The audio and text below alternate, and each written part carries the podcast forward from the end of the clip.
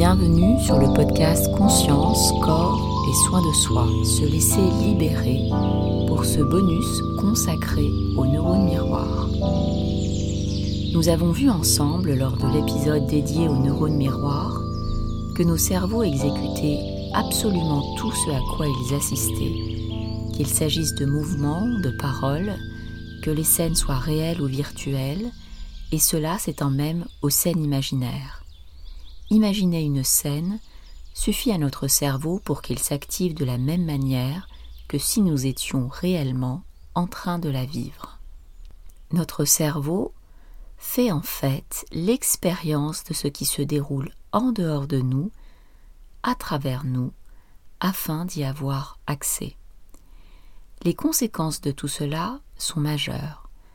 L'accueil que nous réservons à ce qui se passe en dehors de nous ne dépend pas strictement à cet événement externe, mais plutôt aux émotions déclenchées par notre cerveau alors qu'il reproduit fidèlement ce qu'il observe.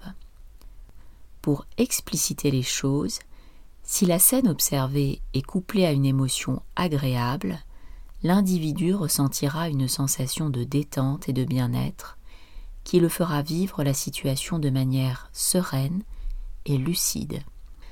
Si au contraire une peur ou culpabilité est mémorisée en lien avec l'événement en question, l'individu ressentira un inconfort physique et émotionnel responsable de l'élaboration de pensées biaisées et inadéquates, résultant non pas de la scène, mais de l'émotion mémorisée à l'insu de l'individu. Prenons l'exemple d'un enfant battu par son père lorsqu'il s'affalait sur un fauteuil. L'enfant devenu adulte se retrouve un jour dans une salle d'attente où s'installe face à lui un inconnu qui s'affale allègrement sur un fauteuil. L'enfant devenu adulte éprouve aussitôt un malaise et trouve cet inconnu désagréable. Il ne sait pas pourquoi, mais il ne l'apprécie quand même pas. En réalité, le cerveau de l'enfant devenu adulte reproduit la scène. Pour son cerveau, c'est lui qui s'affale sur un fauteuil.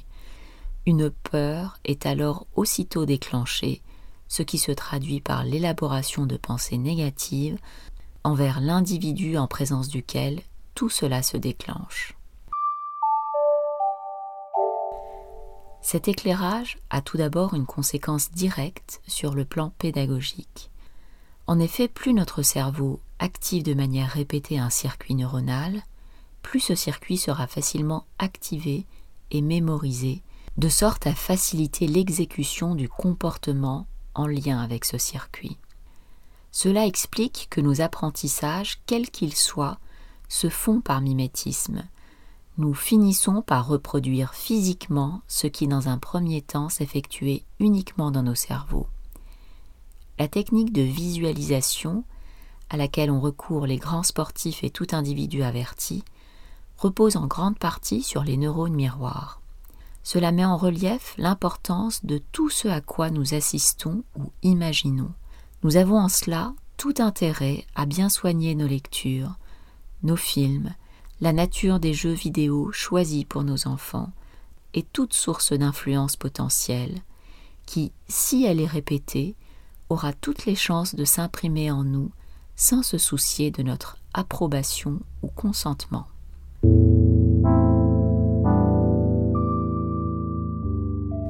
Sur le plan émotionnel, les conséquences sont tout aussi patentes et potentiellement préjudiciables.